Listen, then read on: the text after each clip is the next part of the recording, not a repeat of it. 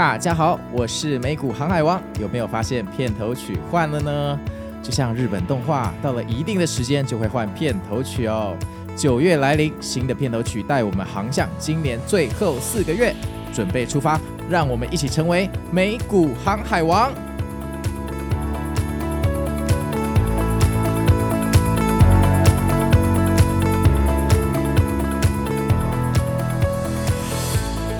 大家好，我是美股航海王啊。那现在的时间是台湾时间的礼拜一。那今天的天气看起来很好哈。那我们继续来读书吧。那上一次我们讲到，叫作者写了一封给客户的信，里面列了七个准则，我们称为七五海哈。这个海贼王哈，伟大航道的七五海。那我们今天就来讲第六条准则跟第七条准则。好，第六条作者讲到持仓的管理哈。那持仓的管理，这个就是跟我自己的交易方式，因为其实很多读者在敲碗我分享自己的交易方式，但我其实不太会去分享自己的交易方式，我只会在我的 LINE 群里面跟你们说，哎，我什么时候准备要出场，我通常会讲一下，就说，呃，我差不多要走了，各位勇者加油，这样哈。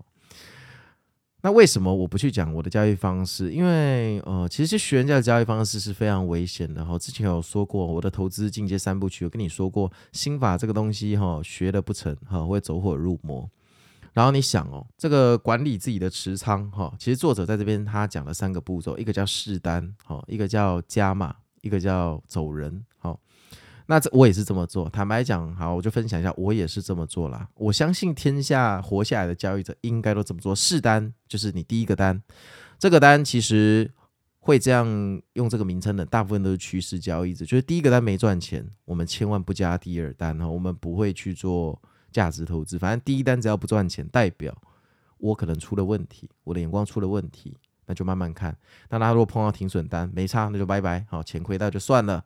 我们绝对不会向下摊平加码，好，绝对不会。好，因为赚钱的方式有一万种，但破产的方式最常见的就是抄底加码。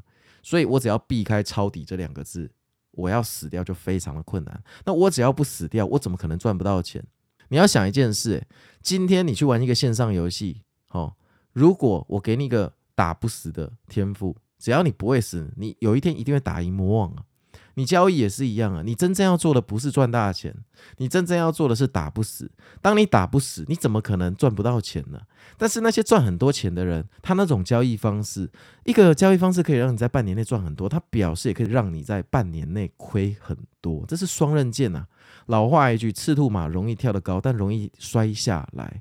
所以后来我们为什么都要骑驴子？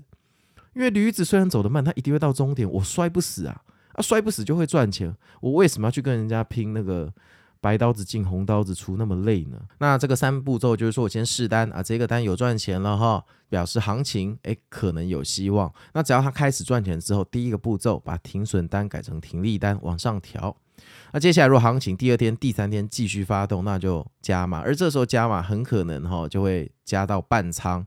甚至如果我非常有信心，我自己我就会直接满仓。我这种时候就会满仓，这是一个特殊时期。那它会有一个相应的时间框架，就是说这笔交易我会跟自己说，目标就是五天，我预计在第四天的时候走。诶，这很重要。我跟你讲，我做交易的时候，我通常会设定好，我这是几月几号准备出场。但如果行情非常好，我有可能会把这日子往后延。行情如果突然爆炸，我也有可能突然提前的终止，这都没有问题。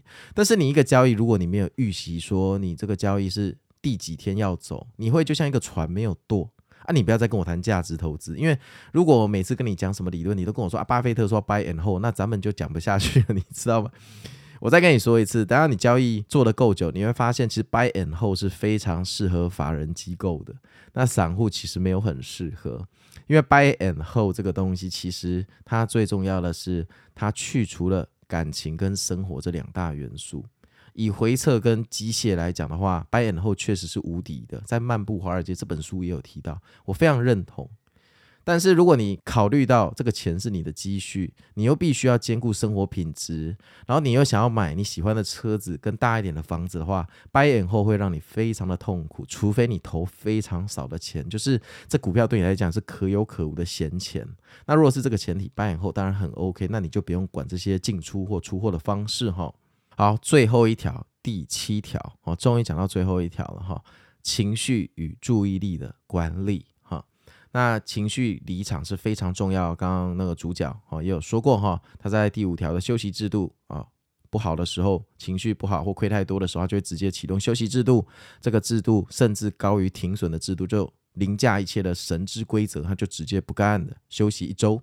这第七条哈，主要是在讲这个情绪如何管理自己的情绪，因为交易的时候也要过生活啊。你这个交易如果持续两个礼拜，那你这两个礼拜难免会稍微紧张一点嘛，对不对？那我们到底要怎么样让自己的情绪哈越平稳越好？最好你是可以明镜止水，那你稳赢嘛。那作者就说到，如果你是兼职的投资人，恭喜你，你已经有这个优势了，因为你有正职，你有工作，所以你可以转移注意力。但是啊，交易是一种艺术般的工作。如果你今天是正在亏钱的状况下，然后你希望去麻痹自己，所以去做其他的事情，交易可能不是你的好选择。譬如说，你今天失恋了，有很多人失恋，他就全心全力的疯狂的投入工作嘛。那你一定听过这个嘛？就是啊，我分手了啊，所以我就全心全力投入工作，每天加班，让自己不要去多想。那因为我们上班的工作大部分是比较机械式的哦，就是每天在做 routine 的事情哈。那当然可以这么做，但你今天哦，如果是呃，你当一个歌星，你要开演唱会，你怎么有办法用演唱会来分散注意力呢？你一定需要一些特别的情绪管理的工作，会有专门的心灵老师来帮你快速的。呃，走到一个正向循环，因为你艺术表演，好、哦，那个爆发力跟内在的那个情绪很重要嘛，它是内在情绪的具现化体现嘛。那股市也一样，股市基本上就是一种艺术，所以如果你今天是想说拿股市交易来分散你失恋的注意力，那你完蛋了哈、这作者觉得你一定会失败，这种时候你就不应该操作啊、不应该操作，不应该机械盲目的操作哈、所以大家不要小看这个情绪对交易的影响哈、如果你今天真的就是人生的低潮期。啊，譬如说，呃，家人有人很不幸的去住加护病房，这个时候我跟你讲，你就不要交易了，好，家人为重，先把事情处理好，再回到市场。那这个作者讲了京剧名言，我跟大家分享，他说：信心是赢出来的，没有信心是亏出来的。像今年很多人一月涨到七月，他信心爆满，但我问你，现在这些人有信心吗？说不定赚的钱都变亏的，他现在已经没有信心，他现在反而说不定会恐惧。我跟你讲啊，股市真的很玄哦。当你没有信心的时候，我跟你保证，你几乎做什么赔什么，做什么就是不顺。但是赢的时候，哈，就是会一直赢，很神奇，对不对？就跟你打麻将一样。为什么有时候某天晚上，我就是不管怎么样都一直自摸，就是这种感觉。其实股市这个东西跟玄学的交界，有时候不是那么的明显。就像黑夜跟白天，你说它的交界就一定是夕阳的那几分钟吗？哈，这有时候非常的难哈，所以。最好的方式就是，当你心态不稳、情绪不稳的时候，就把仓位降低。因为我们之前在我的 podcast 说过，哈，仓位可以间接控制你的心灵。其实你今天仓位如果没那么多，哈，依赖心灵的成分，哈，就不会这么高。那很多人喜欢去抄底，哈，买一些便宜的股票。那股票正在下跌。你就觉得它已经这么便宜了，我一定要进去抄底，就一抄满手鲜血，情绪更烂，越抄越低。这个时候你复仇的心就上来了，负面循环越抄越低，越买越多，更向下摊平，最后恭喜你出局了哈。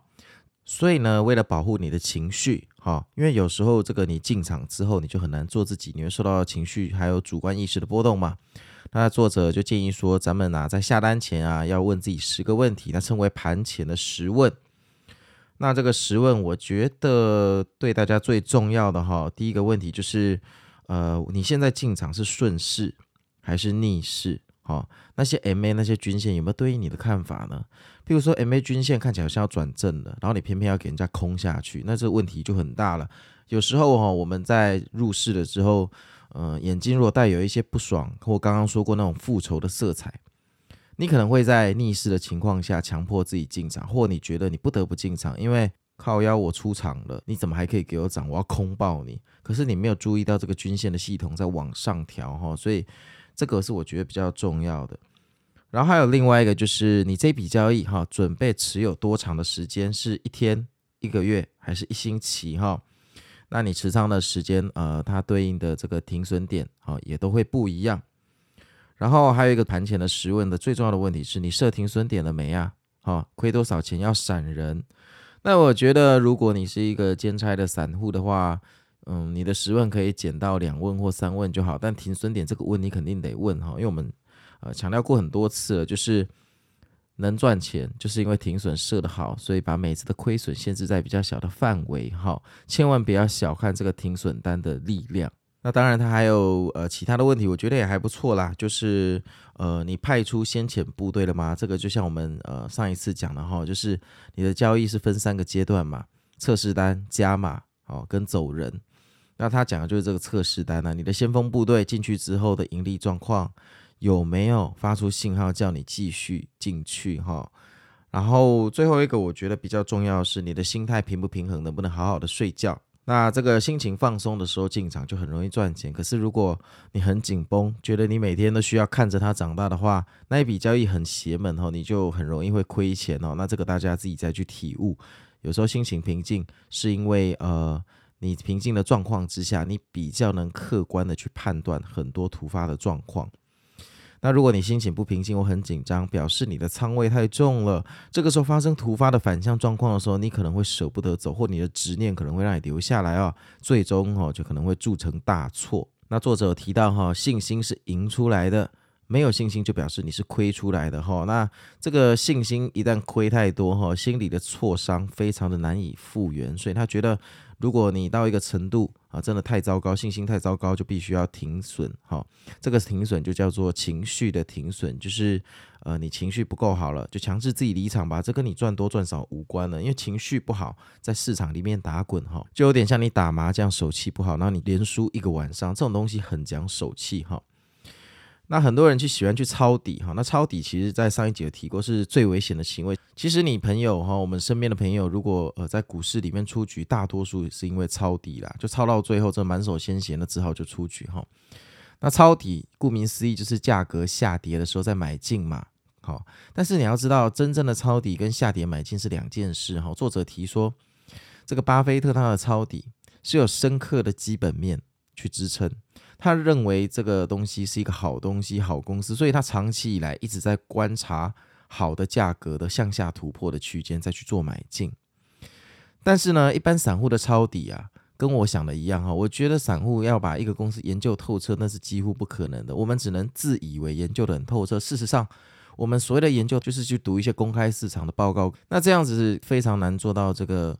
呃，基本面的很透彻的分析哦，所以大多数的人其实是因为看到价格下跌，觉得要捡便宜呀、可能周年庆那个 百货公司买习惯了，有没有？他就喜欢在价格下跌的时候去做买进哈。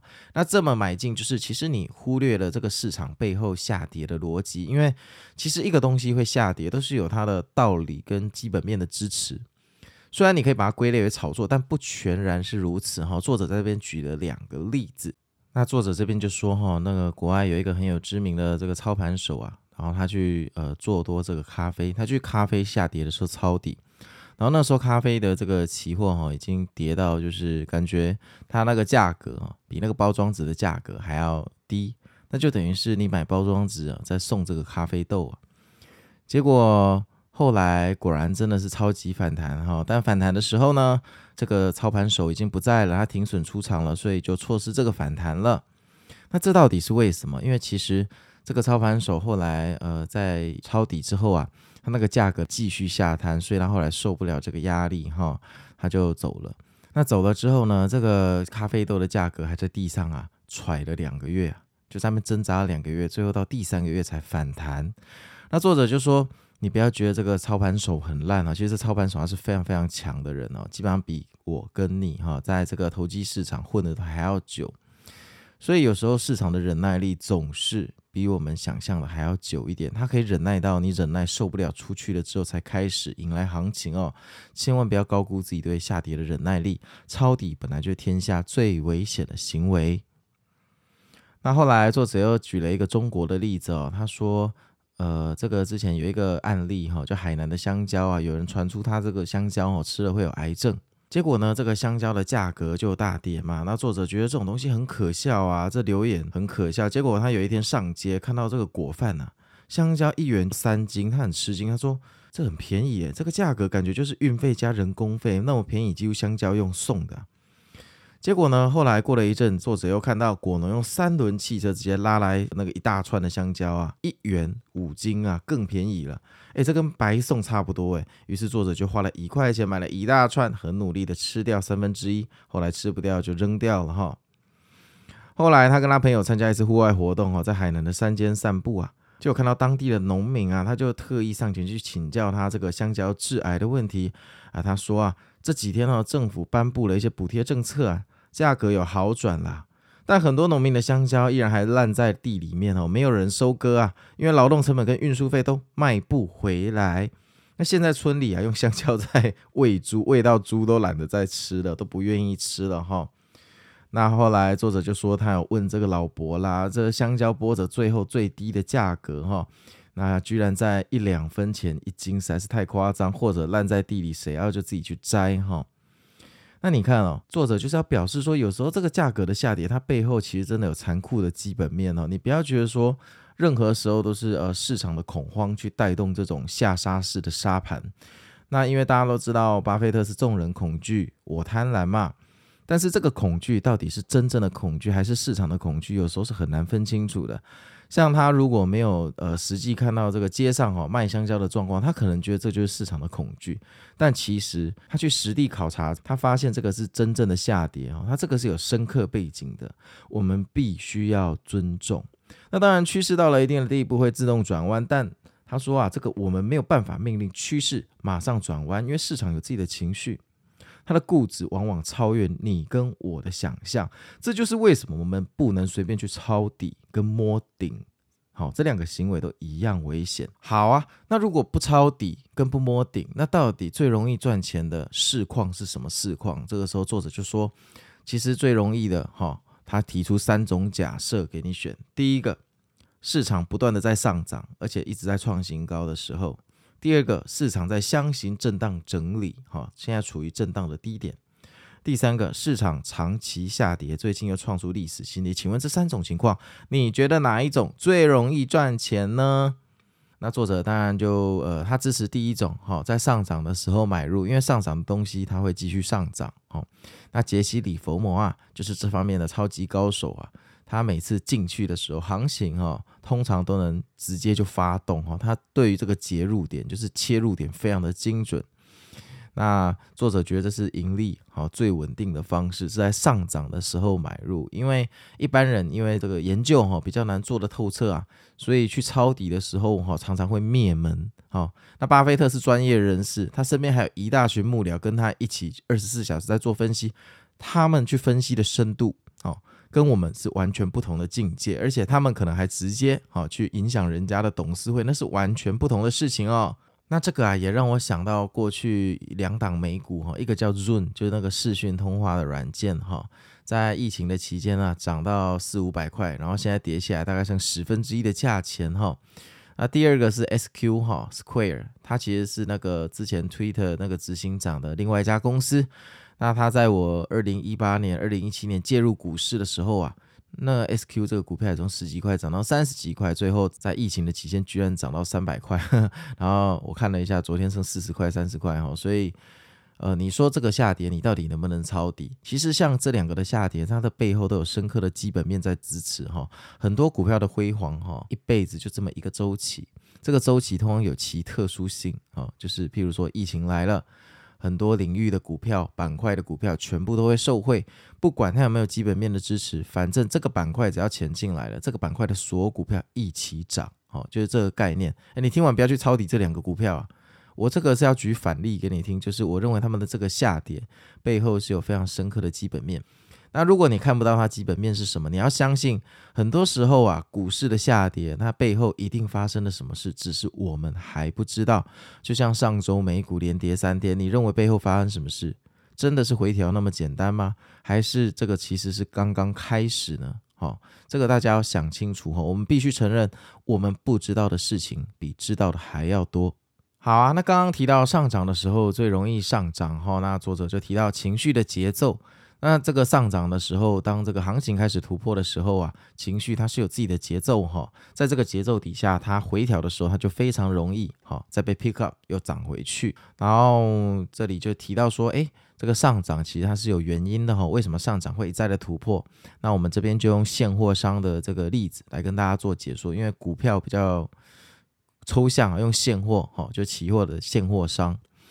那首先呢，就是现货商他们这个盈利的方式就是低吸高抛嘛。我在现货的市场买进一点东西，那它价钱高了就抛掉，跌下来的时候再买一点。好，这跟股票的补仓有点像。但是如果行情现在在向上，开始要突破的时候呢，他认为的低吸高抛啊，就会变成高抛再更高吸，因为行情往上涨嘛。那现货商发现他慢慢的没有办法在更低的位置捡回货。所以他就越来越不想抛，因为每抛出去，大概率就是要用更高的成本把它买回来啊。所以他就开始惜售，好，他抛了之后，发现哎，捡不回来了，越来越贵了，所以他就越抛越少。那市场上是这样，物以稀为贵哦，你越抛越少的东西就越涨越厉害，那这个就叫压货哦，把货压在自己手上，然后更多的现货商加入压货的行列啊。这个价格就突飞猛进，涨得更快，所以价格为什么会一直往上突破，就是这个道理哈。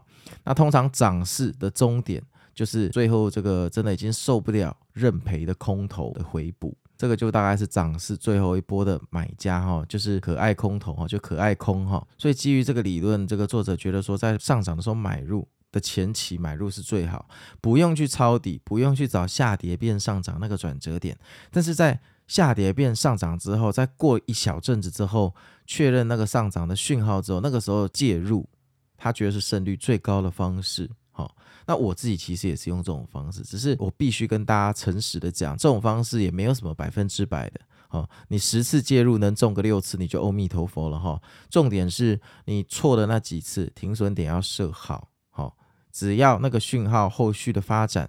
没有如你的预期，就赶快走人。这个绝对不要留恋，因为我们打的是打带跑，我们不是在 buy and hold。但是如果你一进去之后发现，哎，这个讯号确实如期的发生，行情也如期的发生，那我们就可以进到第二阶段，叫加码期。这个时候就可以重压哈。我上一集有讲过。那回顾自己的账单哈，作者说他好几次啊，都是一进去就赚钱了，内心真的很轻松，于是就想说，哎呀，我这一艘船啊，看他能。呃，这个漂多久哈，能赚多少？结果每次一旦有这个想法，这个船没有漂多远就回来了，而且还套上了，就变套牢哈。